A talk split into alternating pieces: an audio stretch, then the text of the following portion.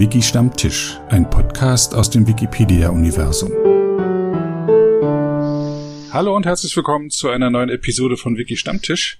Heute zu Gast Micha aus Zürich. Hallo nach Zürich. Na, hallo, Sebastian. Stell dich doch mal vor. Also ich heiße Micha, ähm, lebe in Zürich, bin 41 Jahre alt, habe vor über zehn Jahren mit Wikipedia angefangen und wurde da auch schon ein bisschen beruflich auch tätig in äh, ge diversen Gedächtnisinstitutionen in der Schweiz. Ja, das ist so ein bisschen mein Wikipedia-Hintergrund, kann man so sagen. Ja, du legst auch darauf Wert, äh, dass du Micha heißt und nicht Mischa. Ja, genau. Also bei, das habe ich einfach so geschrieben auf der, der Benutzerseite. Ist weniger ein Problem mit Deutschen, ist vor allem ein Problem mit Schweizer. Weiß auch nicht, was das für ein Grund ist, dass man äh, häufig Mischa sagt, weil ich heiße nicht so und wird auch anders geschrieben, wird mit SCH geschrieben, äh, Mischa.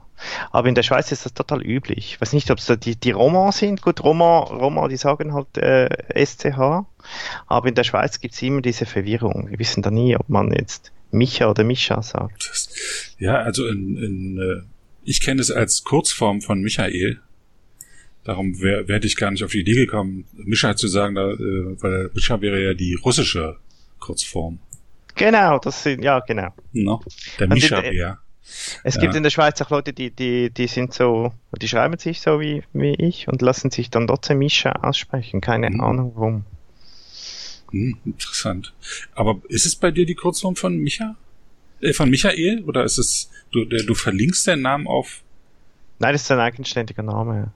Also es ist ein, ähm, ist eigentlich ein biblischer Name von diesen zwölf Propheten und ähm, ist, kommt eigentlich von Michaja und ist eigentlich eine Kurzform von diesem Michaja. Hat, hat es eine besondere Bewandtnis, warum du so einen biblischen Namen hast? Ja, ob es jetzt, also mein Vater war ja katholischer Priester, mhm. bis er geheiratet hat.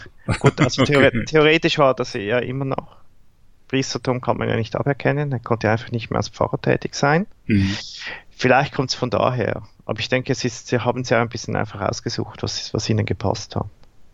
Ach so, sind da eher nach dem Klang gegangen als nach der Bedeutung. Ja, vielleicht äh, irgendwie, ähm, so, so ich ein bisschen erfahren habe, haben sie ein bisschen versucht, ähm, Namen zu geben, die nicht ganz allzu gewöhnlich sind.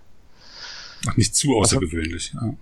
Nein, nicht, nicht zu gewöhnlich. Ach, nicht zu gewöhnlich sind. Ah. Also nicht, äh, äh, was ich was, Martin, Stefan, Peter oder so. Kevin. Gut, heute Kevin, ja. okay. Meine Schwester heißt Tamar. Ah ja. Oh Gott. Und mhm. es ist auch, Schöner Name. Es kommt auch sehr häufig, sie, sie, sie hat das Problem, dass es dann häufig zu Tamara wird. Und das mhm. ist auch nicht was, was, was sie auch nicht gerade nett findet, wenn man sie dann anders benennt. Mhm. Du bist in, äh, in einer Kirche groß geworden. Ja, so einigermaßen. Also sagen wir so, ich bin nicht wirklich religiös aufgewachsen und ich bin es auch nicht. Das im Gegenteil, ich bin atheistisch. Ähm, ich habe eigentlich das Ganze ein bisschen so erlebt, ähm, ja, dass mein Vater, das hat, hat das einfach als Job. Das war ein Job, den er gemacht hat bis zum Schluss und hat mich nicht wirklich stark betroffen. Also es, mir nach, nach außen, okay, ich habe ministriert, ich habe da ein bisschen geholfen, aber im Familienleben hatte Religion eigentlich gar keine Bedeutung. Das ist seltsam zu hören, ja. Das ist seltsam, wenn, wenn man die, die, die, die Geschichte ein bisschen kennt, das bei mir, dann ist nicht, nicht wahnsinnig seltsam, weil ich würde sagen, mein Vater, der, der wurde Priester damals, weil das einfach ähm, er der einzige der Familie war, der studieren durfte mhm. konnte und dann musste es natürlich Pfarrer sein, oder? Also da muss es dann auch etwas sein, dass der Familie irgendwie auch ein bisschen etwas gebracht hat oder sein Ansehen und so. Echt, ich, ja? nicht, ich denke nicht, dass mein Vater komplett überzeugt war von dem Ganzen. Im Gegenteil, kurz vor also seiner Pensionierung hat er dann sehr stark sich mit atheistischen Büchern auseinandergesetzt und atheistische Sichtweisen. Er war auch schon die ganze Zeit extrem kirchenkritisch. Also er hat Johannes Paul II. hat er überhaupt nicht toll gefunden. Ach. Ähm, Ratzinger hat ihn dazu gebracht, dann komplett auszutreten aus der Kirche. Mhm. Und ähm, ich nehme an, er hat ein bisschen sich die, gehofft, dass die, die die, die katholische Kirche moderner wird. Und es, es war ja natürlich ein Schritt zu sagen, okay, ich, ich gehe da, ich bin nicht mehr Pfarrer, ich, ich, ich gründe eine Familie und so. Das, das hat er dann auch eben auch durchgezogen. Darum nein, ich, es ist nicht so wie bei Reformierten, die, die, die vielleicht irgendwie eine, eine, der Pfarrer hat eine Familie und Kinder und das ist alles so ein bisschen äh, aufgenommen. In der, in der Gemeinde ist es bei ihm äh, eher gewesen, es ist ein außergewöhnlicher Schritt als katholischer äh, Pfarrer, eigentlich zu sagen, ich, ich, ich, ich gründe jetzt eine, eine Familie und ich trete eigentlich ein bisschen zurück. Mhm. Nur hat er es nicht ganz geschafft, sich komplett von der Kirche zu lösen. Also. Der ist doch äh, wahrscheinlich aus dem äh, Jahrgang 19, also 1940er Jahre oder sowas. Ne? Er ist 29er Jahrgang. Ach, 29, okay, dann ja. ist es, kann ich mir fast noch eher stellen. Ich bin in der DDR groß geworden, die ja äh, antikirchlich mehr oder weniger war. Auch mein Familienumfeld, die waren, also Eltern, große, meine Großeltern waren, äh, haben eigentlich bei der Kirche nur noch mitgemacht, weil das im Dorf halt so üblich war. Mhm. Und äh, meine Eltern sind dann, sind noch getauft worden, aber äh, hatten dann gar nichts mehr mit der Kirche zu tun. Und für mich war es dann ein Aha-Erlebnis. Ich hatte dann eine Freundin, die katholisch war. Äh, das war für mich äh, so, ähm, na, wie, wie, wie sagt man, kulturhistorisch oder so war das interessant, dass die ja.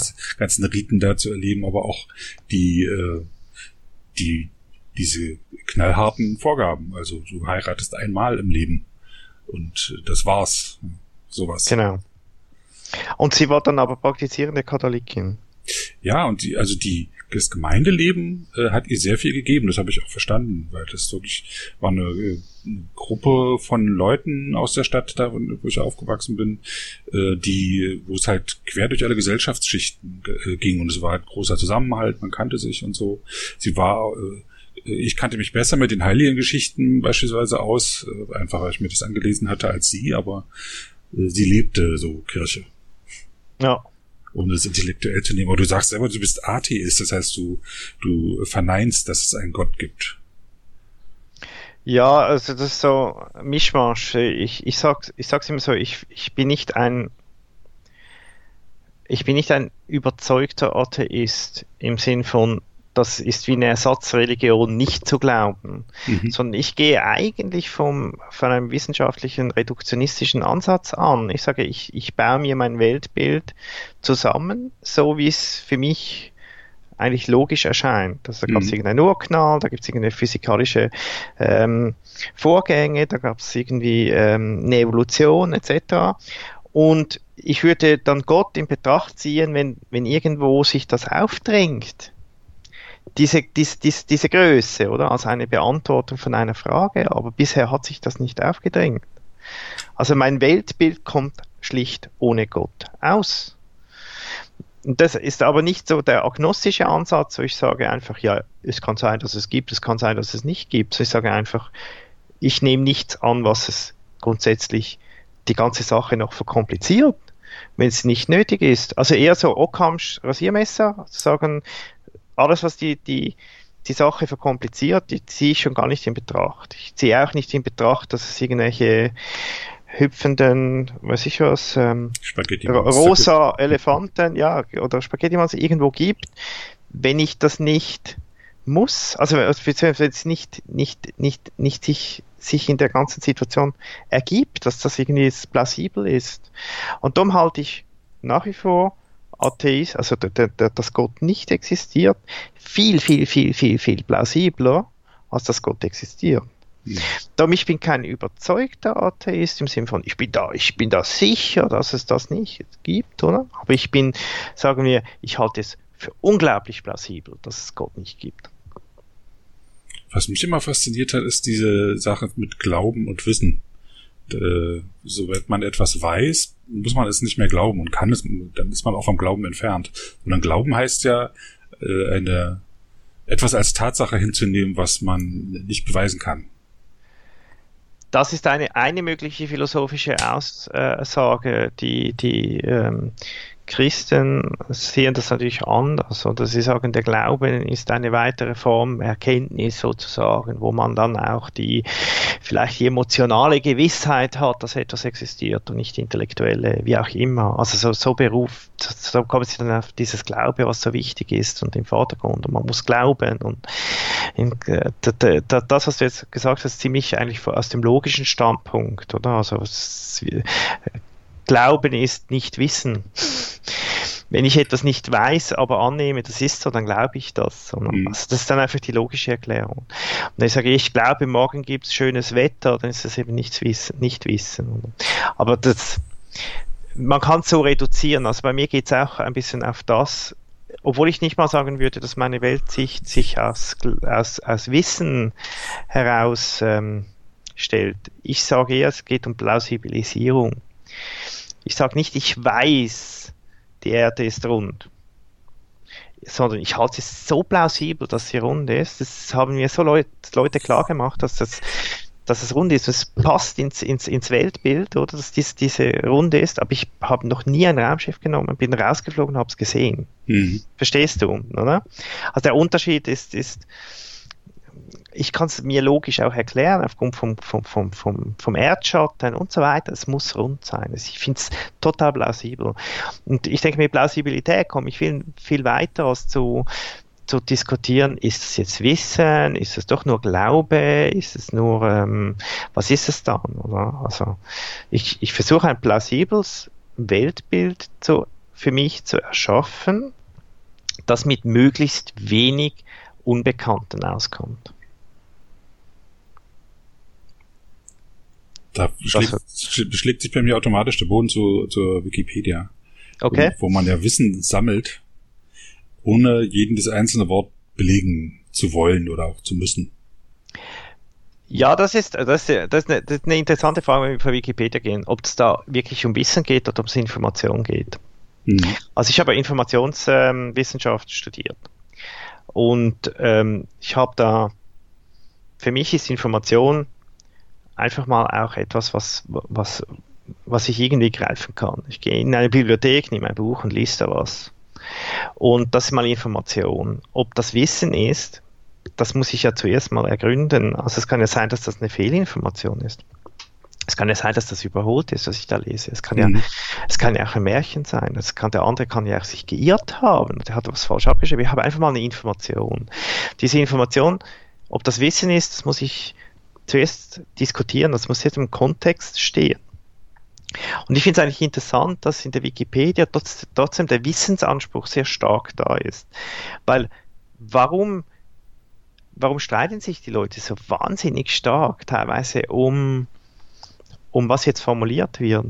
Wie jetzt dargestellt ist, ob irgendein Politiker jetzt einfach rechtsgerichtet ist oder rechtsextrem. Das sind dann so so, so richtige Kämpfe darum. Und das geht so darum, wirklich so ein bisschen das Wissen oder auch ein bisschen die Wahrheit eben abzubilden. Statt einfach zu sagen, ja gut, wir haben da zwei, drei verschiedene Informationen, wir können die mal abbilden, macht doch eure eigene Meinung, sondern nein, da geht es wirklich um Wissen. Da seht schon, es geht schon um die, die Darstellung von Wissen in der Wikipedia. Die Frage ist nur, kann, kann sie das wirklich erfüllen? Also das muss, könnte man philosophisch hinterfragen. Ist das dann wirklich Wissen oder ist das am Schluss einfach nur wieder eine Meinung, die sich dann einfach in der Summe der Leute, die sich daran beteiligt haben, irgendwie herab, äh, herausbilden und vielleicht ist es auch irgendwie der Stärkere oder derjenige, der der die besser begriffen hat, wie, sie, wie diese Wikipedia funktioniert, ist dann derjenige, der sich durchsetzt oder so. Was ist denn der Unterschied zwischen Wissen und Information?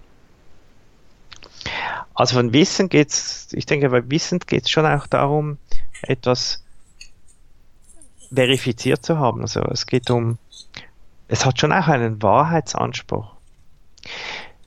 Es ist schwierig, ähm, weil es gibt dann die Frage, ja, kann man das überhaupt jemals haben oder kann man Wissen von der Welt haben? Das ist eine philosophische Frage.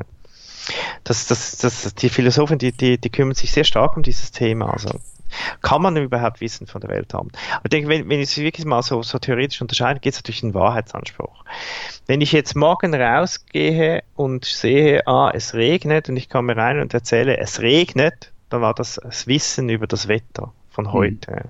Wenn ich einfach reingehe und sage, es schneit, dann ist das für den anderen zwar eine Information, aber es ist auch kein Wissen, es ist eine Fehlinformation. Es schneit ja gar nicht, es regnet. Also der Wahrheitsanspruch ist da. Wenn hm. der nicht da ist. Und wenn, hm. wenn es jetzt überholt ist, ja, früher hat man gesagt, ja, die Erde ist flach, oder? Und jetzt würde ich sagen, ja, da ich habe ein Buch von, von, von 1000 Jahren, da steht drin, die Erde ist flach, das ist jetzt Wissen. Da würde mir jeder widersprechen und sagen, nein, die ist doch rund. Ich sage, ja, aber das ist noch eine Information. Nein, eben Wahrheit. Es geht um die Wahrheit. Die Wahrheit und Wissen, das ist schon, schon miteinander verbunden. Wenn es auch so. immer so einfach wäre mit der Wahrheit. schon, ab, schon wenn ich Kriege ja. oder so lese in verschiedenen Sprachen Wikipedia, werden Kriege grundsätzlich grund, verschieden dargestellt. Ja. Oder lass es nur den Nahostkonflikt sein, die verschiedenen Parteien, die den komplett anders darstellen. Ja, eben. Das ist eben die Frage, man hat, hat man jetzt Informationsauftrag oder sagt man einfach Informationsinteresse? Ähm, wir informieren die Leute ein bisschen, oder? Wir geben ihnen einfach verschiedene Versionen dieser, dieser Tatsache. Also sollen das selber eine Meinung bilden. Das wäre fast ein bisschen ein journalistischer, oder Ansatz. Man sagt, ja, wir bringen da auf einmal ein paar Perspektiven, macht deine eigenen Gedanken. Nein, es geht um Wissen, es geht um Wahrheit. Und wird dann, nein, nein, das ist eben genau so zu verstehen und das ist eben so zu verstehen. Und es wird diskutiert und es wird auch gekämpft, da, da wird um Wahrheit gerungen. Ich glaube, das muss auch so sein. Weil, weil dieses, in der Wikipedia werden, werden auch Geschichten erzählt. Wenn es jetzt nicht um, weiß ich, mathematische Beweise geht, sondern um Geschichte, um, um historische Wahrheit, das ist auch immer, muss immer wieder neu erzählt werden. Weil, pff, weißt du, die DDR war ein Unrechtsstaat. Das ja. ist, ist, ist ja schon eine massive Verkürzung äh, von dem, wie es war. Oder der, äh, der, der Erste Weltkrieg äh, wurde ausgelöst durch ein Attentat auf den österreichischen Thronfolger.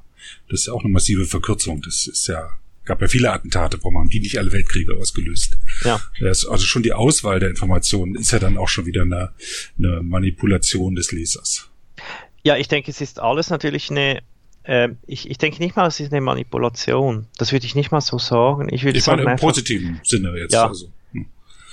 also ähm, Manipulation ich, nicht als schlechtes, sondern äh, man erzählt ja doch eine Geschichte, man wählt ja doch Informationen aus. Man, bestimmte, manches erzählt man und manches lässt man dann auch weg.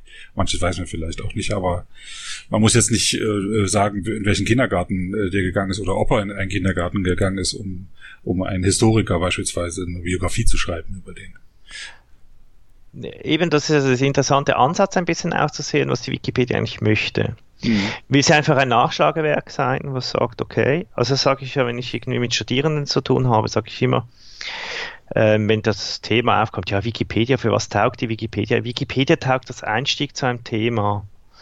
Und dann, dann zitiere ich immer äh, Professor Haber von, von der Uni Basel und sage, nein, das dient eben nicht als Einstieg zu einem Thema. Mhm.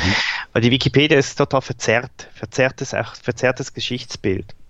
Nicht mal bösartig verzerrt, aber was sie eben macht, ähm, beispielsweise sie ähm, viel, viel Geschichte in der Wikipedia wird auf Personen ähm, per Personen erzählt, von Biografien. Also es hat zig, zigtausende Biografien drin. Ich glaube, über ein Drittel der, der ähm, äh, Wikipedia-Artikel sind ja Biografien.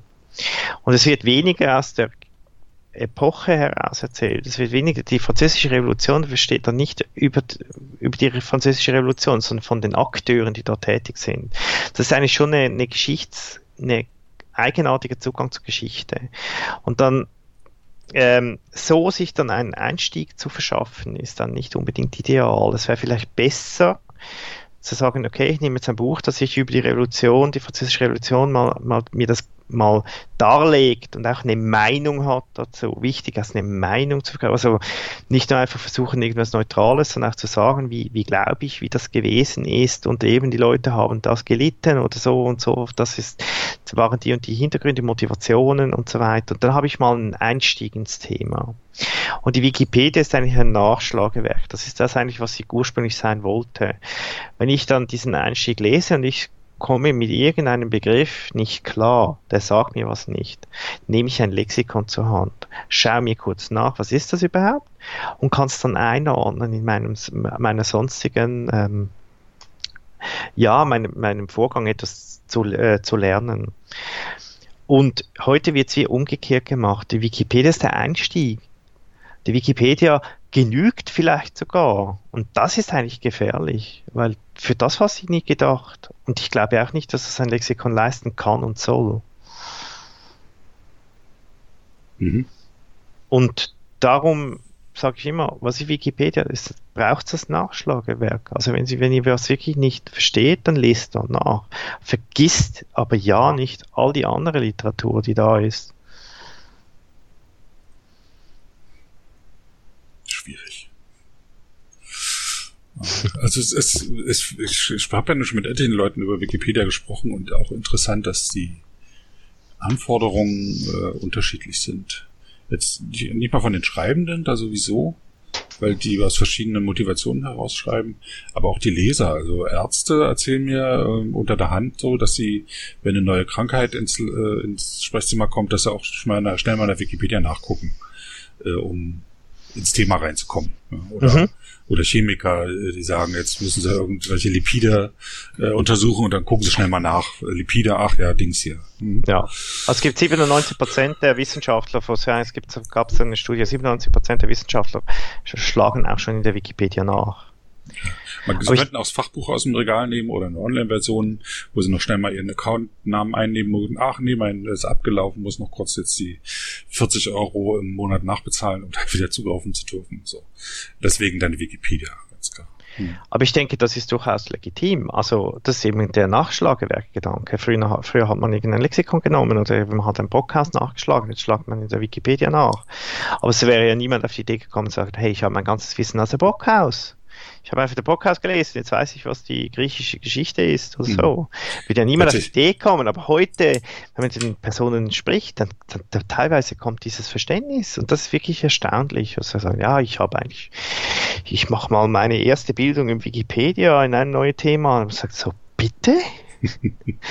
Wikipedia, bist du sicher so? Ja. Man, man weiß ja nicht, was man kriegt. Und das ist auch in der Wikipedia ganz klar, man weiß nicht, was man kriegt. Also das sind sich die Wikipedianer sehr, sehr bewusst, oder?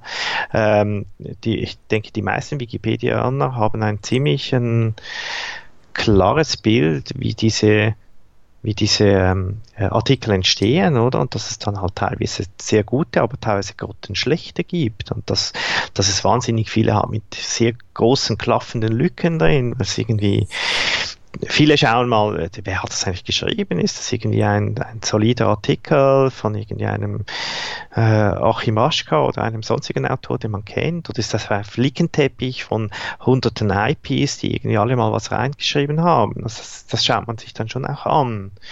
Und man versteht ein bisschen, aha, das ist jetzt in einem Guss geschriebener Artikel und das ist einfach, jeder hat mal was reingeschrieben, was er wüsste, oder? Und diese Artikel, die ja ein bisschen das, das Leben, wie, wie man eigentlich früher gesagt hat, was Wikipedia ist, ja, es kann jeder beitragen und etwas abändern. Diese Artikel sind die schlimmsten, oder? Die, die wirklich jeder irgendeinen Satz reingeschrieben hat. Das, das kann man erstens fast stilistisch nicht richtig lesen, dann, dann widerspricht sich dann das Ganze und es hat, äh, es, es, es geht teilweise ins Detail, wo es nicht ins Detail gehen muss. Viele, äh, was ich zu einem Artikel habe, der, der so ist, ist zum Beispiel über Vitamin D. Mhm das ist dann einfach ein, da, da hat es x verschiedene Dinge drin und manchmal so wird, werden verschiedene Dosen empfohlen, mal wird wieder da widersprochen, wieder da und dann man schaut, wie ist das entstanden? Ah, das ist einfach ein Flickenteppich.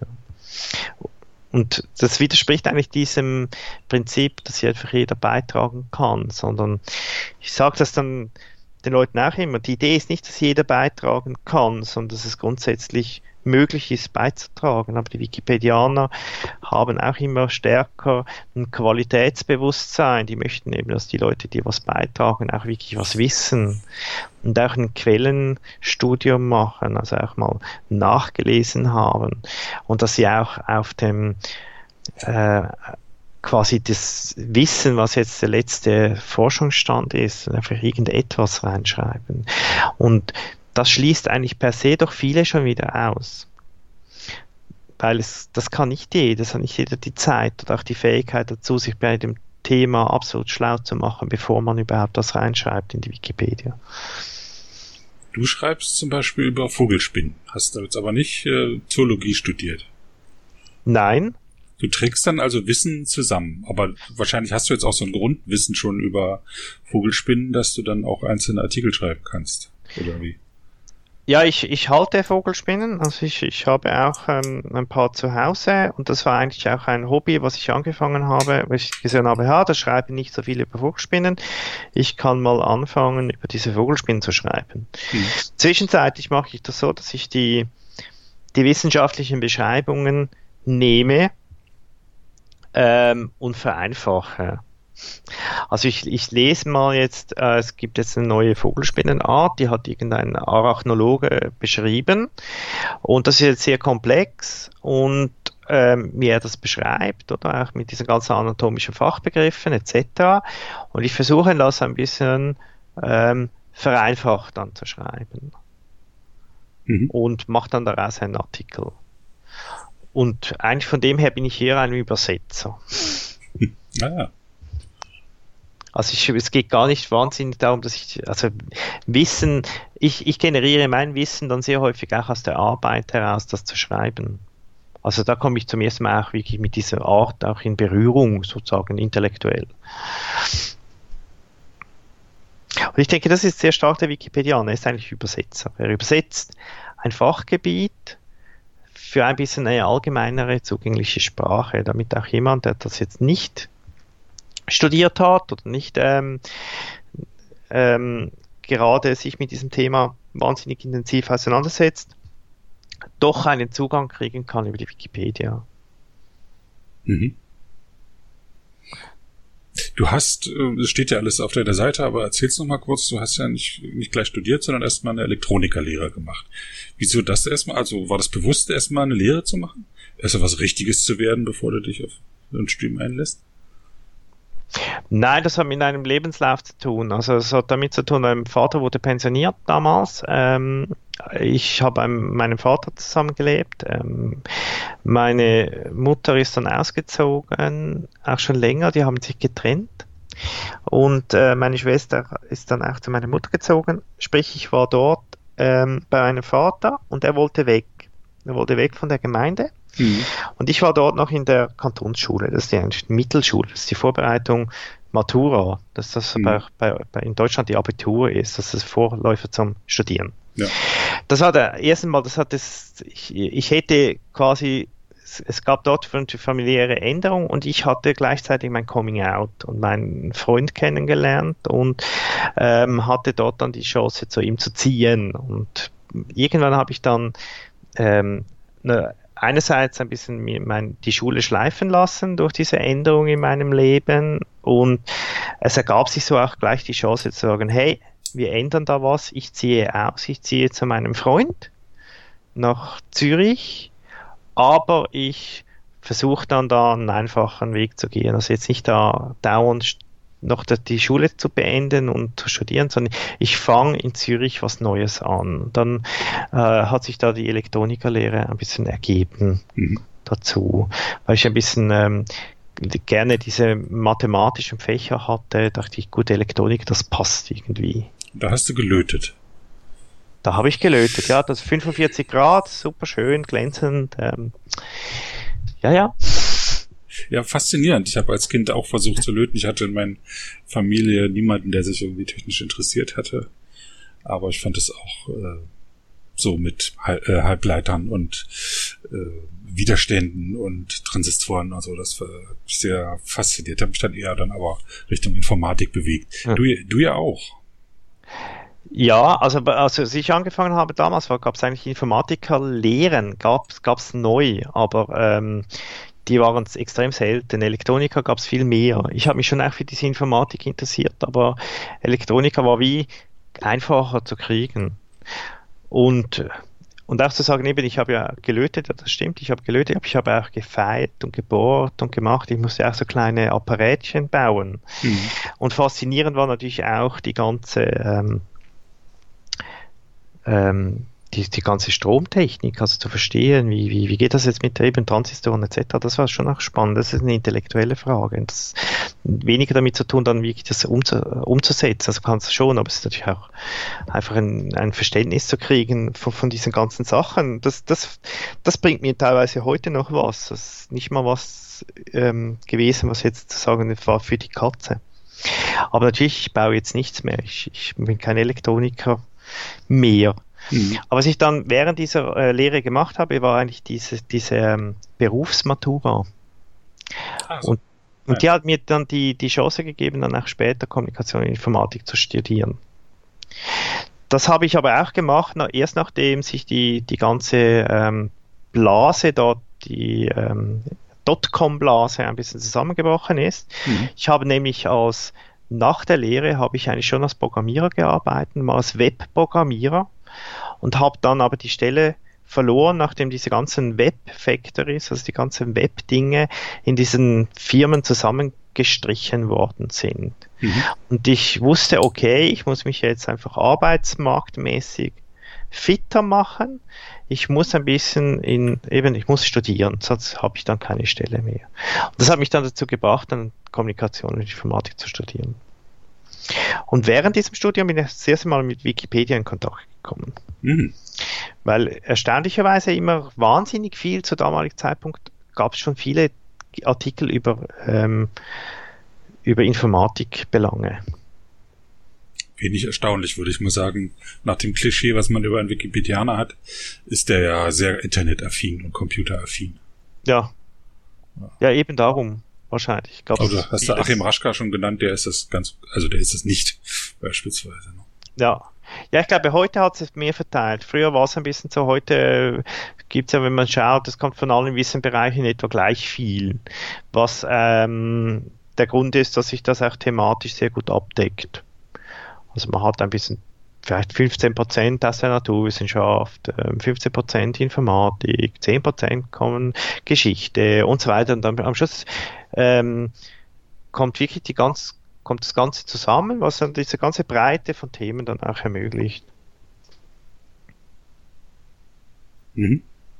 Und dass ich aber noch ähm, anfügen muss, ich wurde ja nicht so glücklich in der Informatik. Ich bin ja nicht so wahnsinnig der Computer-Nerd das merkst du vielleicht, wenn du mit mir redest. Ich bin ja nicht so, dass jetzt für mich ist Informatik ein und alles und andere, alles andere gibt es nicht, sondern im Gegenteil, ich interessiere mich für wahnsinnig viele Themen. Und äh, ich habe mich dann später, das ist auch der Grund, warum ich jetzt mich auf Bibliotheks- und Informationswissenschaften noch weitergebildet habe, um eigentlich nicht mehr in, in der reinen Informatik mich da beschäftigen zu müssen und Sachen zu programmieren. Mhm. Wie, bildet man sich weiter in äh, Informationswissenschaften? Das ist der Unterschied zur Informatik. In der Bibliothekswissenschaft. Ach, Bibliothekswissenschaft, hat der Informationswissenschaft jetzt gehört. Also Bibli es ist beides, Bibliotheks- und Informationswissenschaft. Mhm. Also Informationswissenschaft äh, ähm, ist hier gemeint einfach zu verstehen, wo man die Informationen kriegt. Also wie recherchiert man, wo sind die Datenbanken, wie kommt man überhaupt dorthin? Also was der Bibliothekar äh, bieten muss. Und da kommt irgendein Doktorand und sagt, hey, ich muss dieses Thema bearbeiten, wo kriege ich diese Informationen her? Mhm. Da sagt er, ja, da gibt es aber diese, diese und diese Datenbank. Haben Sie das schon gesehen? Da kommen Sie alle Artikel und Sie müssen wissen, wenn Sie so und so recherchieren, dann kommen Sie ja zu Ihrem Fachgebiet. Das ist dann eigentlich das, was der Bibliothekar kann. Und dann versteht er, wie, wie man Informationen sucht oder wie man recherchiert und so. Das ist das, was, sie, was man eigentlich wissen muss. Und Bibliothekar ist dann mir auch zu wissen, wie man Informationen eben suchbar ablegt, so dass es dann andere wieder finden und, und solche Dinge. Und das ist dann die, die, also es ist rein, es ist rein berufsspezifische Ausbildung, die ich da gemacht habe, also Weiterbildung eigentlich, mhm. in Form von einem Nachdiplomsstudium. Mhm.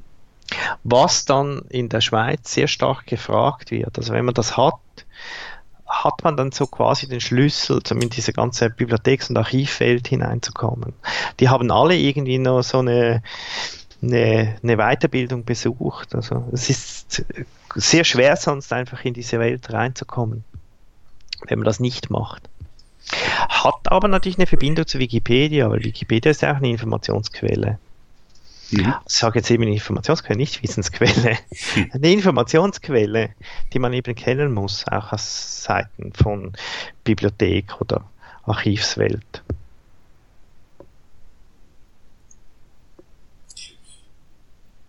Was, was arbeitest du eigentlich? Ich bin wissenschaftlicher ähm, Archivar im Schweizerischen Bundesarchiv.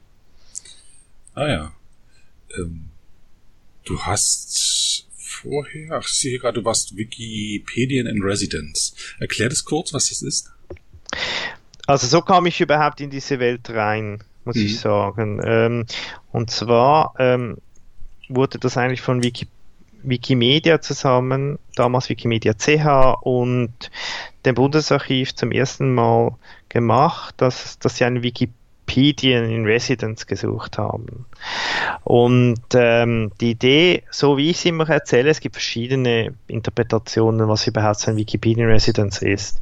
Ich sage einfach immer, das ist ein bisschen der Consulter in, in einer so in einer ähm, Gedächtnisinstitution. Er geht nämlich rein und macht diese Gedächtnisinstitution fit, damit sie dann später Projekte mit Wikipedia machen kann. Also Bilder hochladen, zu verstehen, wie, wie man verlinken kann oder wie man mit dieser Community zusammenarbeitet. Umgekehrt ist man auch ein bisschen der Ansprechpartner für die Community, für diese Institution. Also man versucht eigentlich eine Win-Win-Situation zu erreichen. Das einerseits die Community einen einfachen Zugang hat in diese Institution und diese Institution aber auch wieder die Wikipedia-Welt versteht, weiß, was eben geht, was nicht geht und was es bringt, was nicht bringt. Und ähm, was, was mal häufig missverstanden wird, das hat keinen, das hat eigentlich keinen ökonomischen Hintergrund diese Gedächtnisinstitutionen, wo ich auch damit gearbeitet habe, sind ja alle staatlich bezahlt. Die haben einen Auftrag. Die müssen einen Auftrag erfüllen. Sie müssen ihre Steuergelder, die sie kriegen, müssen sie irgendwie beweisen, dass sie diese sinnvoll ausgeben. Das heißt, die sind eigentlich eh schon bezahlt. Oder?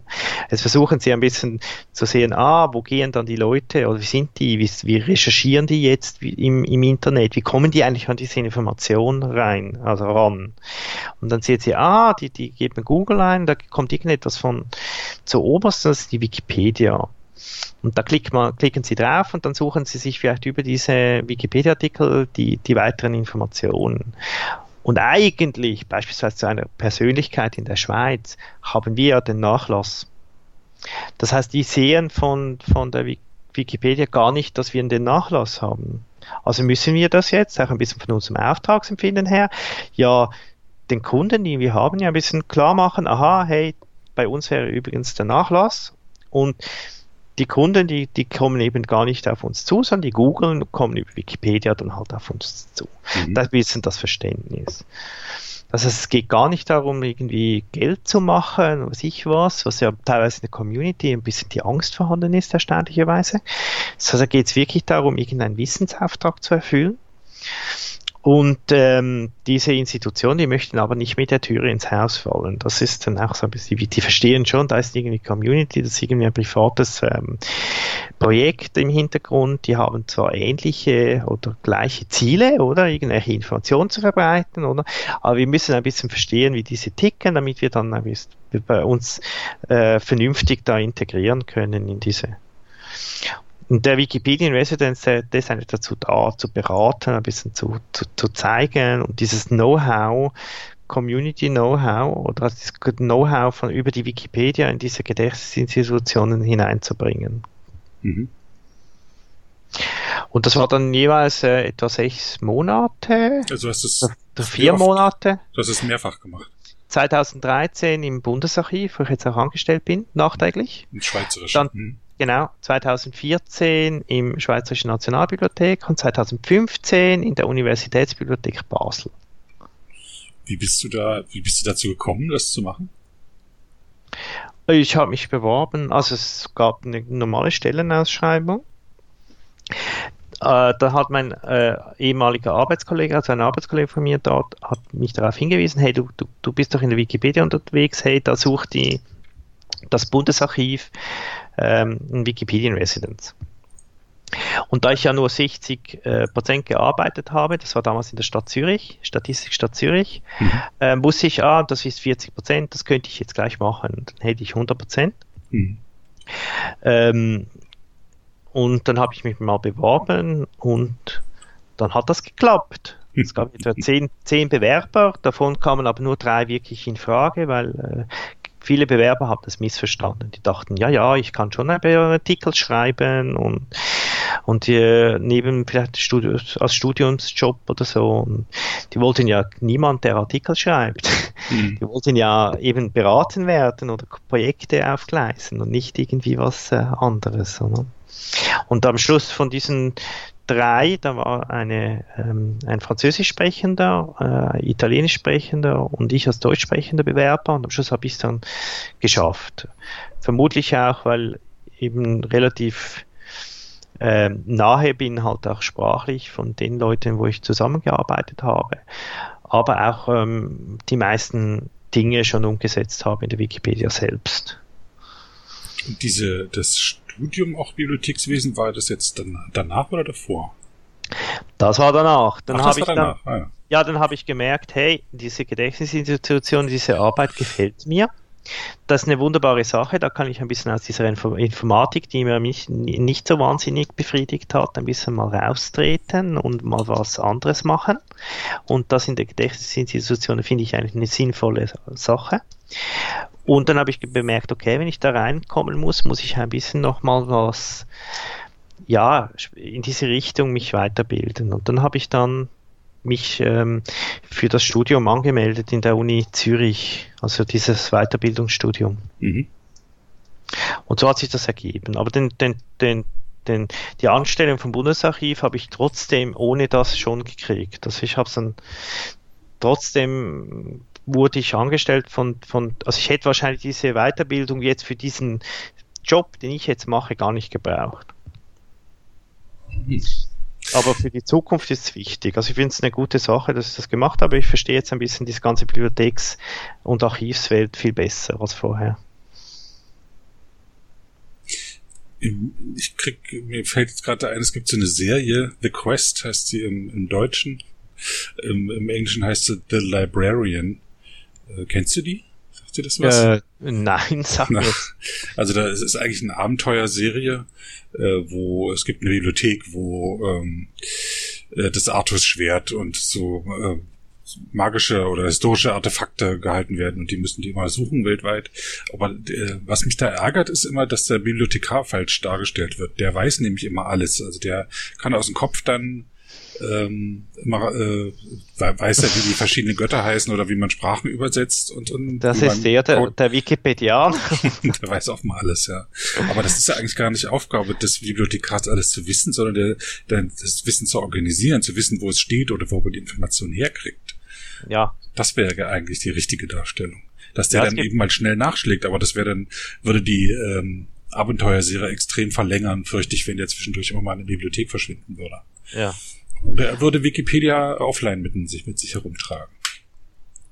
Beispielsweise. Kiwix. Und, Bibli und Bibliotheken, Bibliothekar, das wird gut. Du hast schon ein, ein, ein, ein, ein, eine bessere Vorstellung von einem Bibliothekar, aber viele, die, die, die, die man sonst mit Bibliothekar, ähm, die haben sich die Vorstellung, das ist jemand, der Bücher Etiketten reinklebt und dann ins Regal stellt und vielleicht da mal jemand was ausleiht, dann dieses Buch holen geht und dann über die Theke reicht und so.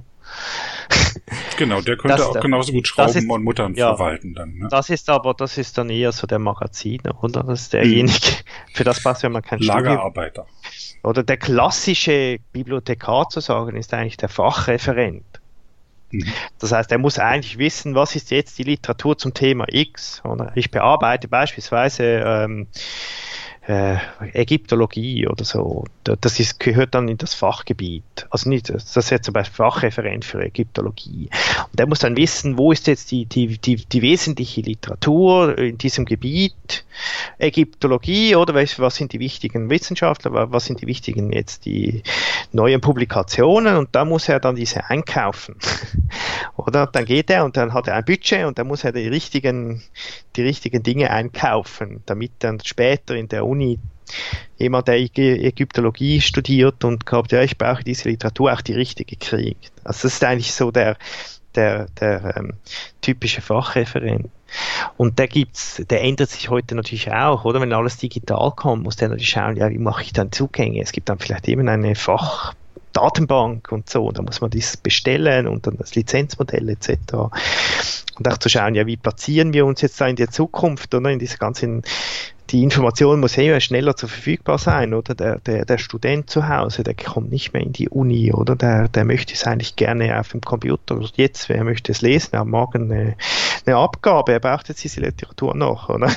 Also mhm. muss man das schauen. Und und Bibliotheken ändern sich insofern, dass diese Plätze, die werden eigentlich gar nicht mehr gebraucht für Bücher zu horten, sondern um möglichst 24 Stunden einen Platz zu bieten, dass die Leute kommen und sich quasi fast einnisten, oder? Also vor allem bei diesen wissenschaftlichen Bibliotheken ist das der Fall, oder? Da muss man, müsste sich da überlegen, wie, wie machen wir jetzt einen 24-Stunden-Service? Also ernsthaft 24 Stunden. Hm. Und ähm, und solche Dinge sind die Herausforderungen, die jetzt die Bibliotheken beschäftigen. Und ähm, dagegen das Magazinarbeit einfach auch äh, vielleicht ein bisschen zu katalogisieren oder auch dann später das äh, wieder reinzustellen, zu holen. Das ist ein bisschen dann, ja, halt der, eher ein Job, den man noch schneller mal einfach auch ohne akademischen Hintergrund erledigen kann. Wie hast du denn deine Bücher zu Hause sortiert? Nach, nach Titeln oder nach Wissensgebiet? Nach Farbe. das ist auch eine Frage, oder? Man kann es ja aufstellungsmäßig entweder nach Farbe oder nach Größe oder ähm, nach. Nein, ich habe es natürlich äh, möglichst nach, ähm, nach Wissensgebieten. Also ich habe dann, wenn immer möglich, wenn es nicht groß klein ist, dann muss ich sie ein bisschen anders lagern. Aber sonst weiß ich, aha, in diesem Gestell habe ich das und in, unten dran habe ich dann das. Ja. Aber ich habe nicht so viele Bücher, muss ich auch sagen. Ich habe vieles auch ähm, raus, rausgenommen in einen Lagerraum. Ich brauche ja nicht dauernd Bücher vor meiner Nase. Also ich bin auch immer wie mehr digital unterwegs. Ich habe alles auf dem Computer organisiert. Mhm. Bücher sind für mich vor allem Belletristik. Also wenn ich irgendwie einen Roman habe oder so. Solche Bücher habe ich noch. Aber auch dort versuche ich immer wie mehr dann auch vielleicht auf ähm, E-Reader oder so zu wechseln.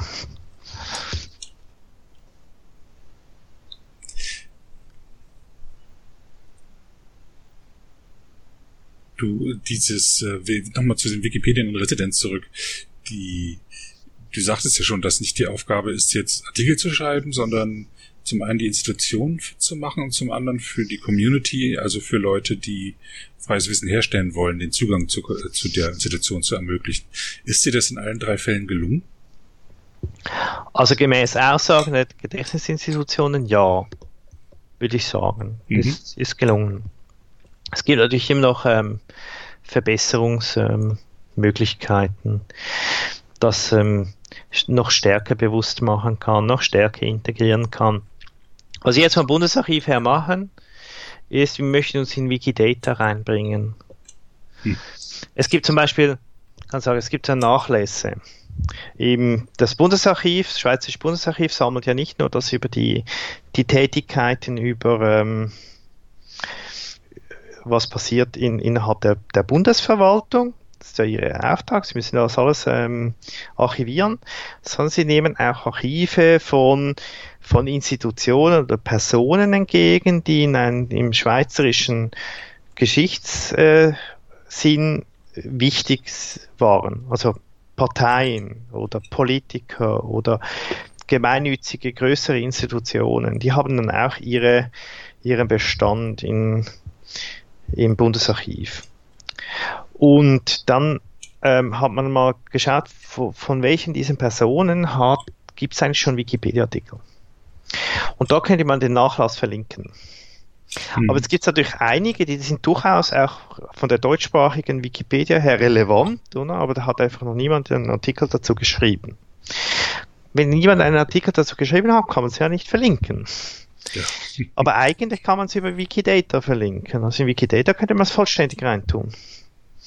Weil ich kann ja auch ein Datenobjekt anlegen über eine Person, wo ich weiß, ja, das ist sicher eine, eine relevante Person.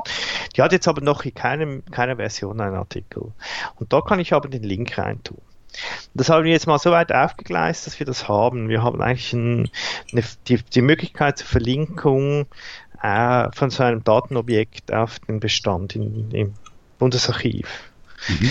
Jetzt möchten wir aber noch mehr, oder? Wir möchten sagen, ja gut, wir möchten ja nicht nur den Link, wir möchten vielleicht noch die Daten reintun von, ja, ist es überhaupt ein einzelnes Dossier oder sind es mehrere Dossier und welchen Zeitpunkt ist es überhaupt entstanden und, und solche Dinge sollen auch noch rein. Und interessant wäre, wenn man ein Thema hat, was sogar mehrere Funkstellen hat. Das gibt zum Beispiel ein gesamtes politisches Thema in der Schweiz. Nehmen wir mal so Annäherung an die EU beispielsweise. Hm. Gibt es dann haufenweise politische Geschäfte dazu. Und dann wäre eigentlich interessant, wenn, wenn, wenn man das dann, dass man nicht einfach nur eine Verlinkung hat, sondern dann 100 Verlinkungen und dann sagen kann, ja, da ist aber das ist jetzt ein Dossier von dieser Partei darüber oder das ist jetzt ein Dossier von diesem Amt darüber und so weiter. Dass dann jemand, der sich für dieses Thema interessiert, kann eigentlich auf Wikidata und hat dann die, die zugehörige Archivliteratur sozusagen über dieses Thema, kriegt er über die Wikidata. Mhm.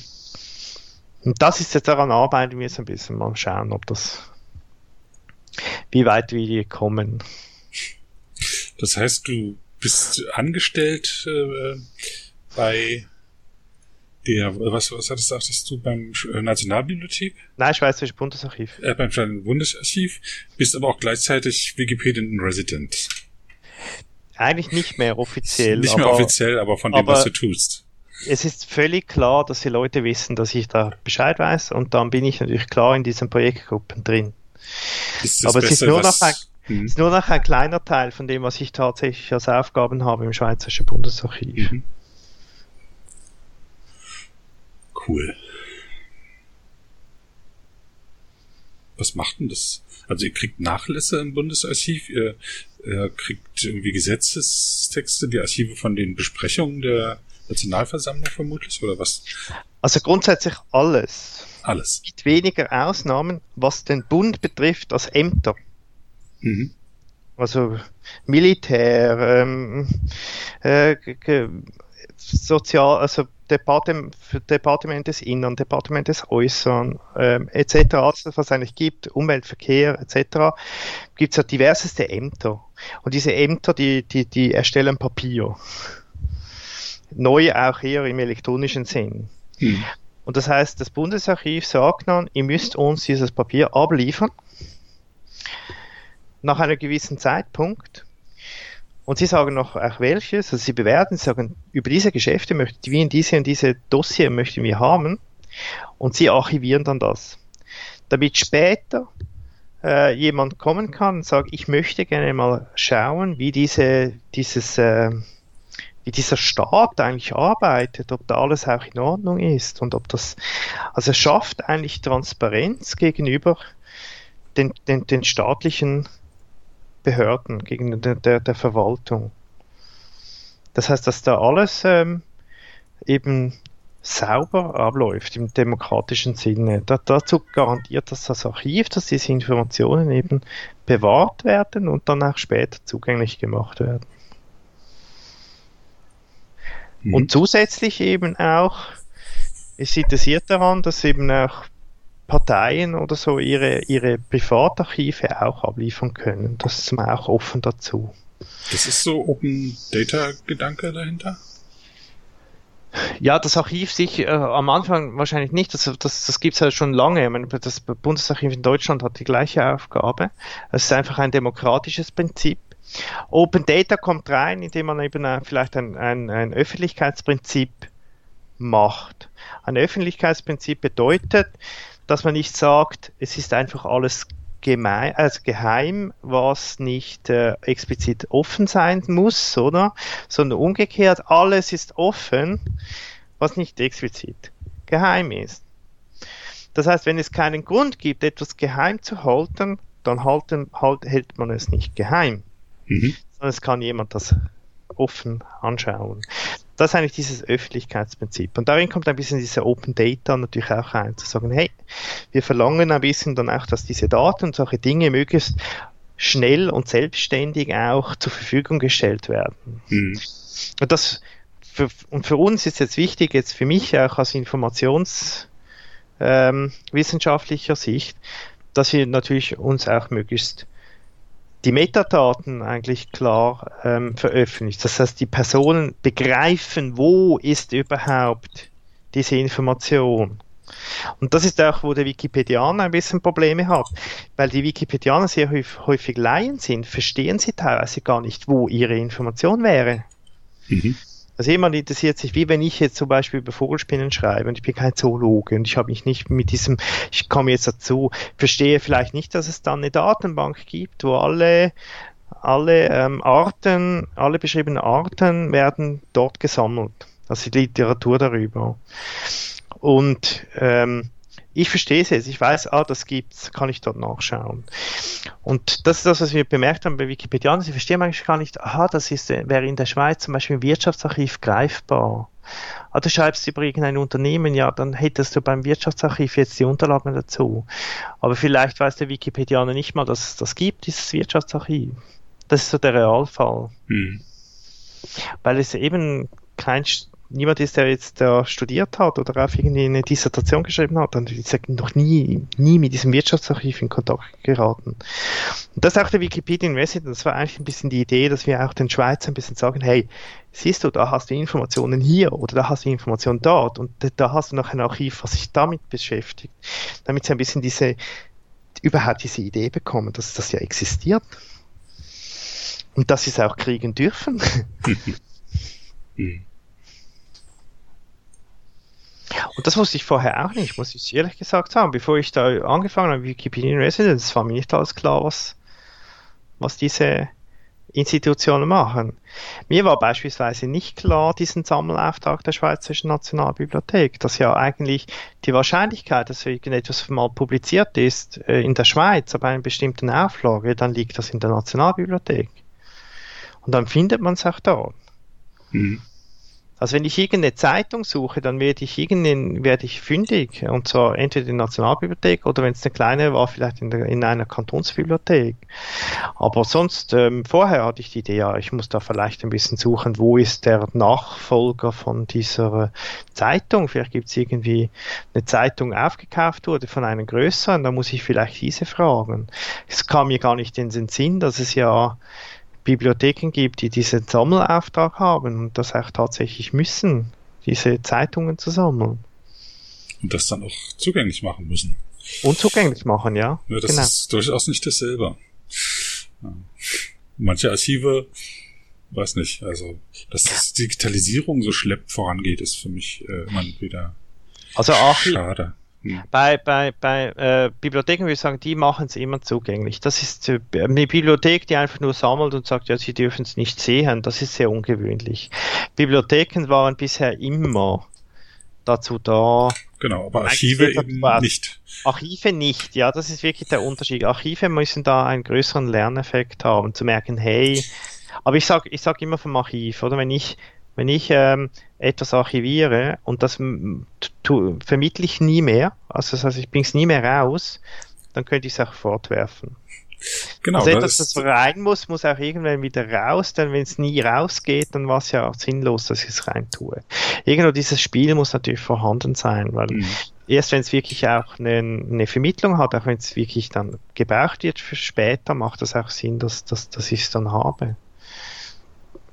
Und in der Bundesarchiv kann ich sagen, möchten wir eigentlich ähm, alles digitalisieren. Jetzt ist es einfach so, wenn wir alles digitalisieren, wirklich jedes Papier, dann würden wir jetzt mit diesen Ressourcen, die wir zur Verfügung haben und von der Größe, was da vorhanden ist, äh, von der heutigen Technologie 200 Jahre gebrauchen. Mhm. Und das geht natürlich nicht. Nicht. Nein. Also machen wir es anders. Wir planen, dass wir es jetzt nach Bedarf digitalisieren. Das heißt, jemand bestellt etwas und eine Bestellung heißt immer, es geht zur Digitalisierung. Mhm. Und er kriegt es dann digital raus. Und der zweite, der das dann bestellt, ähm, dann ist es digital schon vorhanden. Das heißt, wir machen keine Pläne darum, was digitalisieren wir zuerst, was digitalisieren wir viel später, sondern wir digitalisieren es dann, wenn es ähm, nachgefragt wird. Hm. Ah, das habe ich auch neulich irgendwo gesehen beim Staatssicherheit-Archiv in Hohenschönhausen, Berlin-Hohenschönhausen, die machen das ja. auch so. Ah. Ach nee, die digitalisieren Tonbandaufnahmen von Verhören. Ah. Ja, das macht, das äh, kann man eben auch, das sind auch 200 Jahre oder so, die sie dann durchgehend brauchen würden. Und so machen sie es auf Anfrage und das geht dann relativ zügig. Ja. Aber ähm, ja, sie können eben nicht unterbrochen das machen. Das ist eben der Prozess, da muss man halt aufgleisen. Dann muss halt, dann weiß halt jemand, der es bestellt, ich muss jetzt ein bisschen warten, es wird halt noch digitalisiert. So. Mhm. Aber es nimmt dann die ganze Überlegung weg von eben was zuerst und was nicht, weil ähm, so digitalisiert man sicher äh, die richtigen Dinge, die jetzt, jetzt gerade gebraucht werden. Genau. Du schreibst aber nach wie vor noch in der Wikipedia, ne? Du bist doch Autor. Ich muss sagen, ich komme letzte Zeit fast nicht mehr dazu. Ah ja, aber du hattest so eine Hochphase, wo du viel geschrieben ja, hast? Ja, ich hatte eine, eine Hochphase, ja, wo ich ganz viel geschrieben habe. Ich hätte auch immer noch Themen, die ich schreiben kann. Hm. Ich habe momentan einfach nicht so die Lust dazu, muss ich jetzt ehrlich gesagt sagen. Ja, das ist vollkommen okay, muss dich nicht entschuldigen. das ist nach wie vor ein Hobby. Das ist ein Hobby, ja. Das ist hm. ganz wichtig. Das, das ist und das, das bleibt, ja. Und du schreibst hier äh, Vogelspinnen, Stabkirchen, Kunst, Kultur, Politik und Kinderkram. Ja. Kinderkram im Sinne von Spielzeug und sowas. Ja, ich habe mal angefangen damit. Ich habe einfach gesehen, also ähm, das war ein bisschen der, die, das ist vielleicht die, die, ein bisschen die Motivation und die, die Idee dahinter. Ich dachte, ich, ich muss über Dinge, ich schreibe über diese Dinge in der Wikipedia, wo die ohne mich nie geschrieben werden. Mhm. Ja, das also ist eine schöne Herangehensweise, ja. Ja, wenn, wenn, wenn ich etwas schreibe über, was ich was, äh, neue Sieger des, was ich was, Dschungelcamps, da muss der, da muss der nicht warten, da schreiben gleich hunderte IPs rein, oder? Mhm. Da, da brauchst du dich nicht, oder? Dass du das jetzt schreibst, das kommt automatisch. Aber über Dinge, die ich vielleicht von meiner Kindheit erkenne, irgendwie ein, ein, ein, ein 70er Jahre Spielzeug, was für mich jetzt aber ähm, in meiner Biografie etwas bedeutet, oder? Weil ich habe vielleicht das toll gefunden, aber ich weiß, dass, dass, dass, das findet niemand sonst im Netz oder das, das, das wird am Schluss gar nie, ähm, da gibt es auch niemand, der jetzt das jetzt schreibt, das wäre ein wahnsinniger Zufall. Dann dachte ich, das ist mein mehr Mehrwert als, als, als, als Person, wenn ich da jetzt das schreibe. Und nicht, wenn ich über Zürich schreibe. Da gibt es genug Leute, die das können, oder? Und so, so habe ich eigentlich auch angefangen, ein bisschen mit Wikipedia die Dinge mal ein bisschen reinzuschreiben, die eben ich davon ausgehe, dass, dass, dass diese nie oder doch sehr, sehr lange gewartet hätten. Mhm. So. Und du fotografierst? Ja, habe ich dann angefangen, ein bisschen Wikipedia ein bisschen gezielter zu fotografieren, ja. Bei mir war es genauso. Ich hatte auch zwar eine gute Knipse, aber für Wikipedia, für Architekturfotos hat mir dann doch eine teure Kamera gekauft, weil ja, man dann nicht mehr zu sehr darauf achten muss, dass das Licht jetzt stimmt oder so, weil die Kamera viel besser einfängt. Ja. Aber ich muss sagen, ich, ich, ich, ich halte zum Beispiel jetzt gar nichts über diese ganze Debatte hier, also die stört mich auch richtig über diese Fotografie-Debatte, wo sich die Fotografen da über diese Lizenz streiten und die ganze, das nervt mich richtig. Also Worüber ich, streiten die sich? Ja, über ähm, Lizenzverletzungen. Ach so. Mhm. Bei mir ist es so, ich mache die Fotos und ich bin manchmal sogar froh, wenn ich jetzt ein Foto hochlade und da hat es jetzt ein Foto, dann ist es unproblematisch, weil ich habe nicht so wahnsinnig, also ich habe, mir ist es eigentlich egal, was aus diesem Foto nachträglich wird. Mhm. Weil es von mir aus kann es dann, also ich, ich stelle es ein bisschen in die Wikipedia zur Verfügung mit der Idee, ich stelle jetzt heute das frei zur Verfügung. Es ist jetzt ähm, freies Wissen, oder? Man ist auch frei gebrauchbar und so. Also soll es doch auch möglichst ähm, ungeschränkt brauchbar sein, oder? Ich möchte jetzt, wenn ich eine Vogelspinne äh, illustriere, möchte ich einfach mal, dass ein ordentliches Bild von dieser Vogelspinne mal quasi im freien Wissen existiert und eben nicht immer der Copyright-Gedanke im Vordergrund steht, weil es ist ja eigentlich uninteressant. Es, es gibt tausende solche Bilder, die absolut identisch aussehen. Jetzt gibt es halt eines, das ist mal frei, oder? Das kann man einfach verwenden. Und dann stört mich, wenn dann der Wikipedianer genau gleich aufkreuzt und genauso blöd tut, sozusagen, oder? Wie derjenige, der alles immer Copyright-Gedanken hat. Und kein Bild ist dann wirklich ein, eine künstlerische Leistung. Es ist alles ein bisschen, ja, es ist halt ein Foto. Was man, ja, ich Na, kein, es gibt Fotos, die, äh, da merkt man schon die, die, die Kunst, die dahinter steht. Also das will ich jetzt. Das stimmt, aber das braucht die Wikipedia nicht. Ach so. Hm. Also ich denke, ich denke, Wikipedia muss ja, will ja informieren oder wissen, das muss ja vor allem einfach mal zeigen, hey, diese Kirche beispielsweise sieht so aus, diese Vogelspinne sieht so aus, es hat diese und diese Merkmale und dass du dir ein, äh, kein Bild selber machen musst, gebe ich dir jetzt ein Bild und du siehst, dass so sieht das aus. Hm. Und da, eigentlich sind das ja solche Foto, Fotos, eigentlich, die Wikipedia braucht. Sie braucht ja nicht ein Werbeprospekt zu sein, und sie muss auch nicht künstlerisch wertvolle Bilder haben. Das ist wirklich ähm, völlig überflüssig. Und, und ein gutes Bild für Wikipedia illustriert den Sachverhalt, den es darstellen möchte, möglichst, wie soll man sagen, möglichst objektiv. Und dann, durch das es möglichst objektiv ist, ist es eben weg von diesem ganzen individuellen Gedanken dahinter. Dann ist es eigentlich auch egal, ob es jetzt ein Micha Rieser oder irgendeine ein Max Muster gemacht hat. Das sollte möglichst gleich aussehen. Und darum auch, wenn ich ein Bild mache von also eben von einem Gebäude in Zürich, dann sieht das halt so aus, wie wenn es irgendjemand sonst gemacht hätte. Warum ist es jetzt wahnsinnig wichtig, dass das Bild von mir kommt? Meine Motivation war auch, dieses Gebäude zu beschreiben für die Allgemeinheit und nicht meine Person in den Vordergrund zu stellen. Und das ist, das eben bezogen auf ähm, ähm, das eigentlich, was Christian Stegbauer ja gebracht hat von, von der Befreiungs- zur Produktideologie. Ich denke, da sieht man da sehr stark im, äh, in der Wikipedia oder am Anfang war, eben diese Befreiungsideologie sehr stark vorhanden bei diesen Personen. Also die sagten, na, hey, dieses Internet mit diesen, wo dieses Copyright-Gedanken im Internet funktioniert eigentlich nicht zusammen. Und ähm, wir machen jetzt was anderes, wir machen eine freie Enzyklopädie, wo diese Copyright nicht mehr das, das, das Wesentliche ist. Und im Wissen ist eigentlich losgelöst von einem rechtlichen Konstrukt der Urheberschaft. Und das ist eigentlich dann der Mehrwert der Wikipedia. Und wenn man heute diskutiert mit den Community, die, die, die machen wie ein Produkt einer Firma, oder? Also es ist eben eine Produktideologie. Es muss zwar qualitativ hochwertig sein, etc. Da bin ich sogar dafür, oder? Das, das finde ich wichtig. Aber nein, meine Rechte als Urheber sind total wichtig.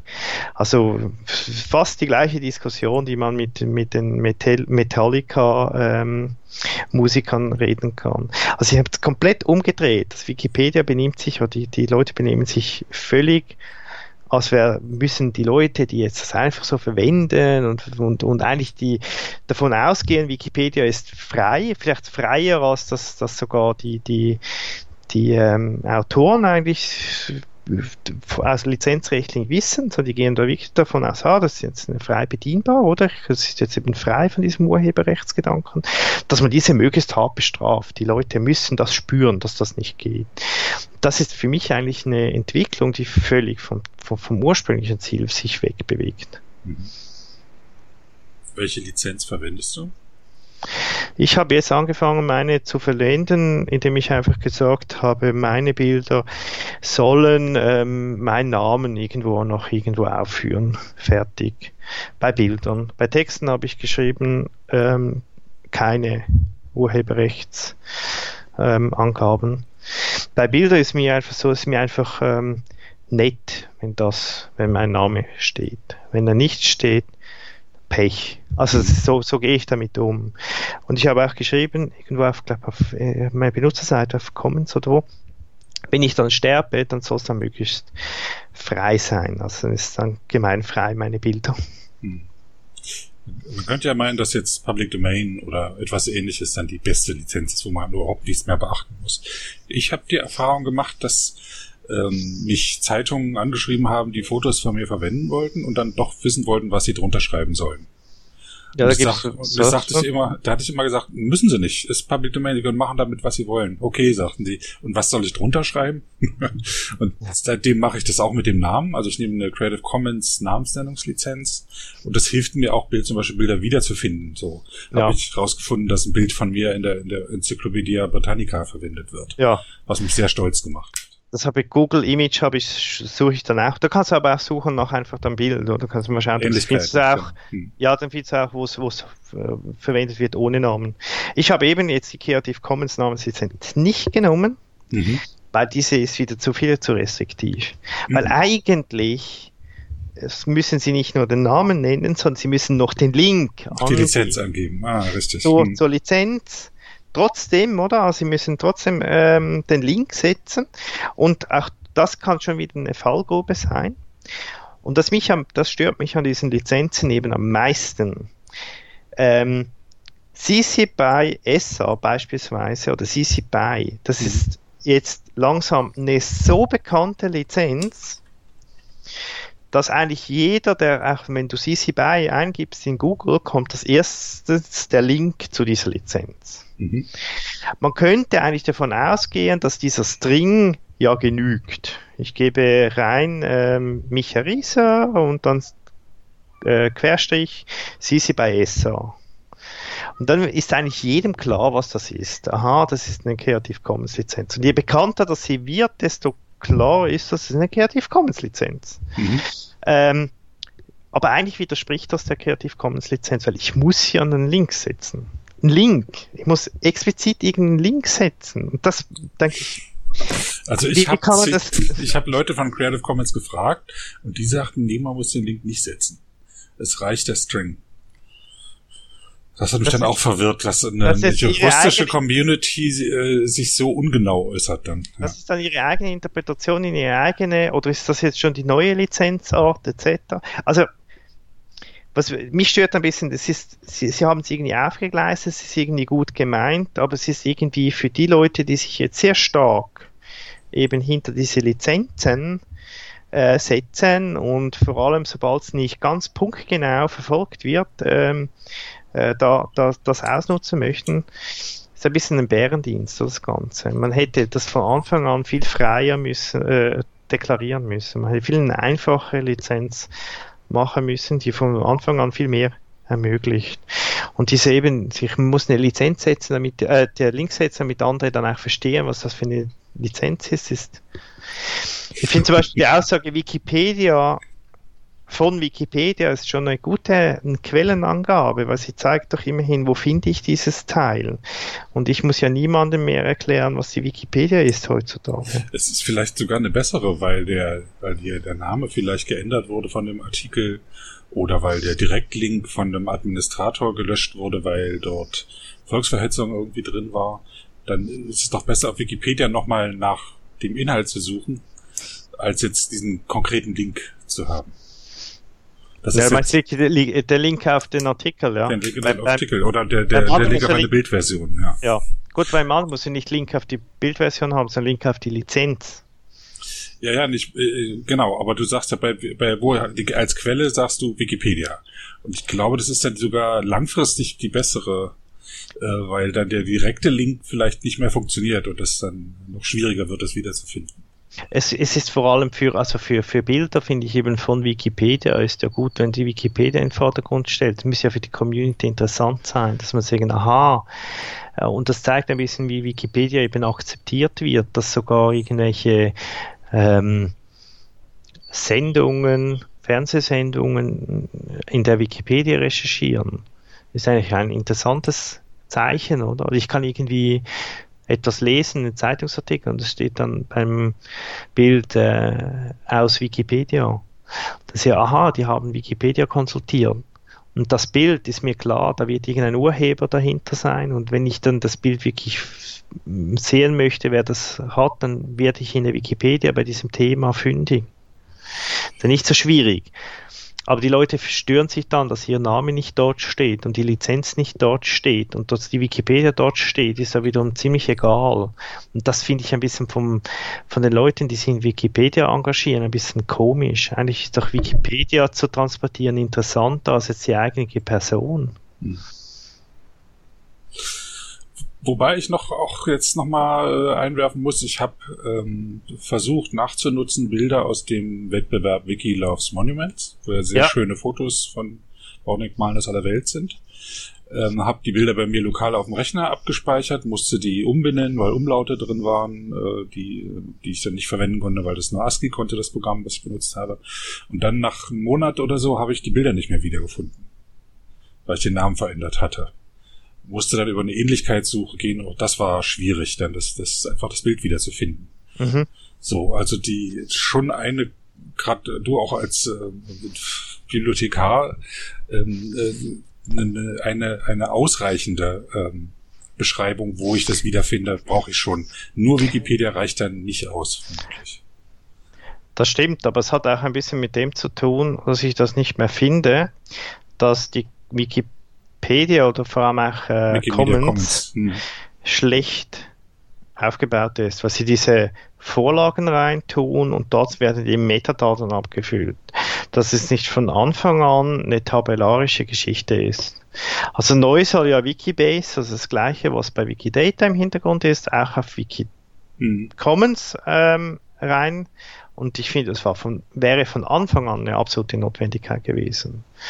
Ich möchte vielleicht suchen, ähm, im geografischen Raum Zürich und zwar nicht nur einfach Zürich, sondern ich möchte gerne aus dem Quartier Außersiel gerne alle Bilder haben von 1937 bis 1948. Kann ich jetzt nicht so suchen, oder? weil es nicht so abgelegt ist. Mhm. Das heißt, wenn jetzt aber die, das Datum in einem Feld äh, wäre und die geografische Verortung auch irgendwo klar, dann kann ich mit einem äh, mit einer Abfragesprache dann genau das heraussuchen. Und dann braucht es auch diese ganze Kategorisiererei nicht mehr. Das, jetzt wird ja kategorisiert bis zum geht nicht mehr. Also irgendwie, ja, es gibt ja, glaube ich, Kategorie rote Schuhe, oder? Es gibt die Kategorie so, Orgel in der Marienkirche in Stralsund. Ja. Ja, ihr könnt natürlich auch ähm, Suchbegriffe zu, zum Bild auch noch irgendwie in, in einer Form von einem Feld ablegen und dann hätte ich diese Kategoriererei auch schon erledigt damit. Mhm. Und das ist eben in der Informatik ist eben historisch gewachsen, oder? aber ich denke, in der Wikipedia wächst eben alles ein bisschen historisch langsam vor allem. Es ist so, äh, bis sich da das ändert, sind, braucht es immer Jahre. Das ist ein bisschen die, vielleicht die Kritik, die ich auch ein bisschen habe von der ganzen Wikimedia, mhm. auch Wikimedia Foundation her. Die haben irgendwie 100 Millionen auf der Seite am Schluss, aber diese Entwicklung könnte beschleunigt werden. Es gibt so viele Dinge, die eigentlich sich aufdrängen würden und man sich dann fragt, warum geht das so lange? Mhm. Und warum muss das zuerst Wikimedia Deutschland machen? Warum kann das nicht? Ich meine, man braucht nicht hunderte Community Liaison, sondern man braucht ein bisschen schleuere Entwicklung. Also. Mhm. Womit wir dann auch bei der Frage wären, was würdest du befehlen, wenn du jetzt über Nacht König der Wikipedia werden würdest? Wenn ich über Nacht König der Wikipedia, also zuerst muss ich sagen, ist das eine schwierige Frage, weil Diktatorisch sein kann man in der Wikipedia nicht. Äh, Na, weil, ja, jetzt gesetzt den Fall, das würde genau. plötzlich Monarchie. Also die Leute würden, würden, müssen folgen, wenn ich sage genau. XY. Was ich dann ändern würde. Ähm, ich würde wahrscheinlich ähm, ja, jetzt kann ich überlegen, was, was ist das Sinnvollste? Okay, du kannst auch ich würde, Wünsche, du würdest dir erstmal 100 Wünsche wünschen. Das ist ja immer bei, wenn man sich von der Fee was wünscht, was wünsche dir? Ich will 100 Wünsche haben. Oder? Hast du jetzt eine Sache, die du sagen könntest?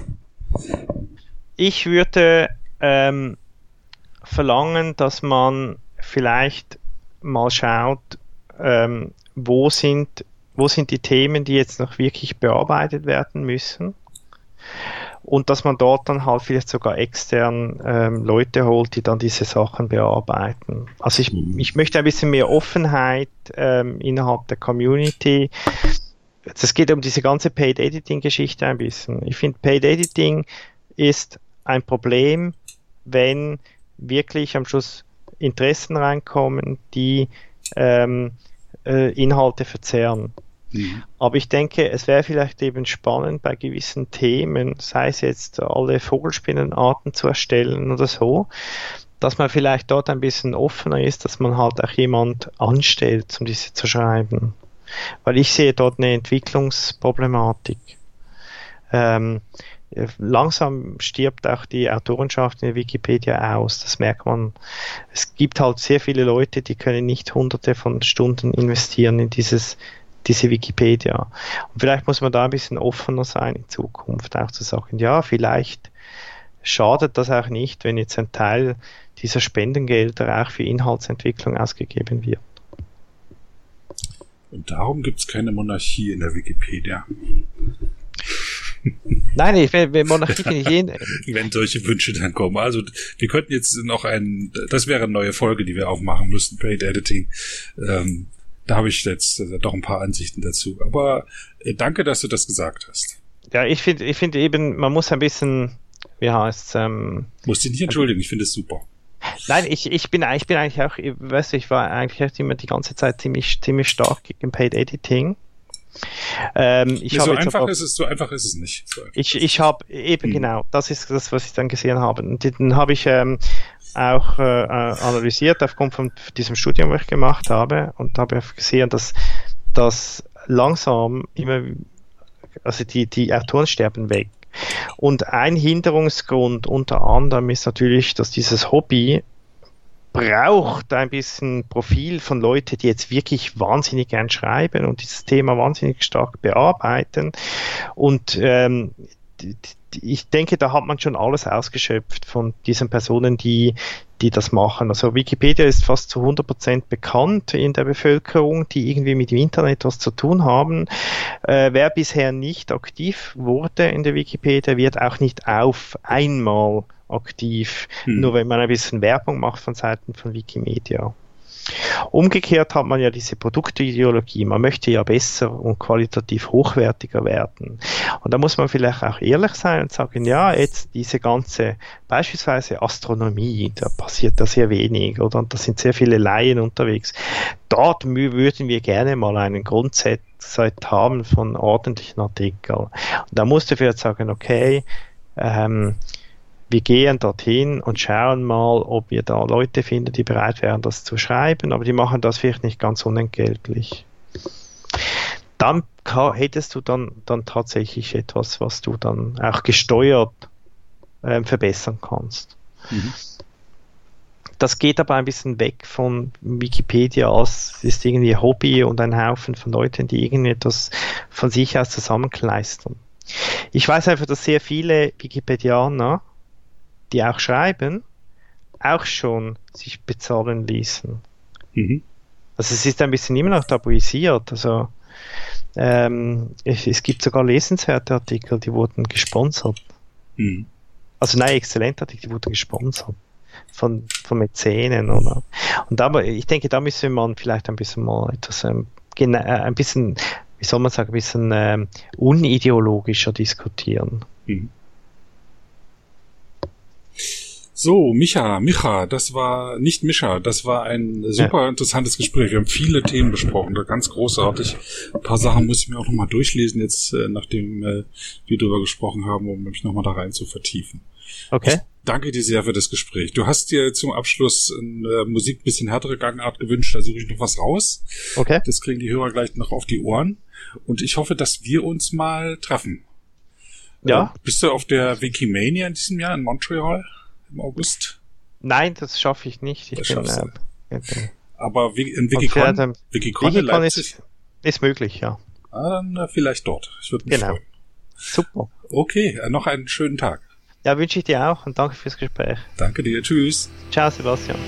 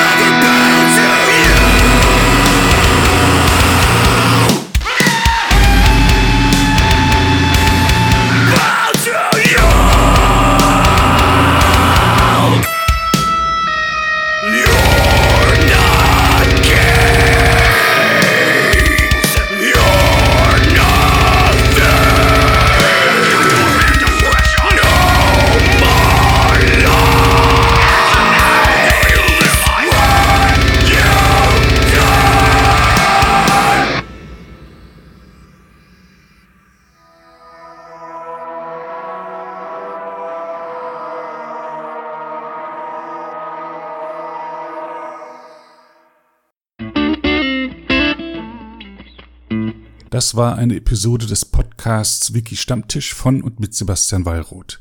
Die Episode steht unter der Lizenz Creative Commons Namensnennung 4.0, abgekürzt CC by 4.0. Diese Lizenz erlaubt Ihnen erstens, die Episode zu teilen, also das Material in jedwedem Format oder Medium zu vervielfältigen und weiter zu verbreiten. Zweitens dürfen Sie die Episode bearbeiten, also das Material remixen, verändern und darauf aufbauen, und zwar für beliebige Zwecke, sogar kommerzielle. Ich als Lizenzgeber kann diese Freiheiten nicht widerrufen, solange Sie sich an die Lizenzbedingungen halten. Die Lizenzbedingungen lauten, erstens, Sie müssen als Urhebernamen Wiki Stammtisch, Sebastian Wallroth angeben. Zweitens, Sie müssen die Lizenz CC BY 4.0 angeben. Drittens müssen Sie, wenn möglich, einen Link zur Lizenz beifügen. Viertens müssen Sie angeben, ob Änderungen vorgenommen wurden. Fünftens dürfen Sie diese Angaben in jeder angemessenen Art und Weise machen, allerdings nicht so, dass der Eindruck entsteht, dass ich als Lizenzgeber gerade Sie oder Ihre Nutzung besonders unterstützte. Zuletzt dürfen Sie sechstens keine zusätzlichen Klauseln oder technischen Verfahren einsetzen, die anderen rechtlich irgendetwas untersagen, was diese Lizenz erlaubt.